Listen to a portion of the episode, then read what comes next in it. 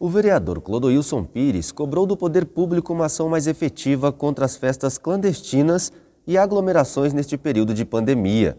Para o vereador, o grande foco de disseminação do vírus acontece nestas situações. Bom, olhando para Campo Grande, é uma vergonha que acontece de aglomeração, agrupamento. A pandemia está em uma fase crítica, mesmo assim, esses grupos estão desafiando as autoridades competentes. Eu acredito que precisa haver uma ação e fiscalização mais efetiva do poder público. Além das festas clandestinas e aglomerações, o parlamentar também tem alertado para uma penalização do comércio e do número baixo de ônibus disponíveis no transporte coletivo.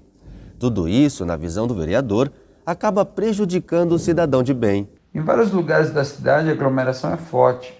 Parece que não existe ninguém para abordar e instruir os cidadãos. Nisso tudo, o comércio acaba sendo penalizado com fechamentos. E o cidadão de bem, igualmente, com a diminuição de ônibus. Em vez de aumentar os ônibus, diminui. Eu não consigo entender isso.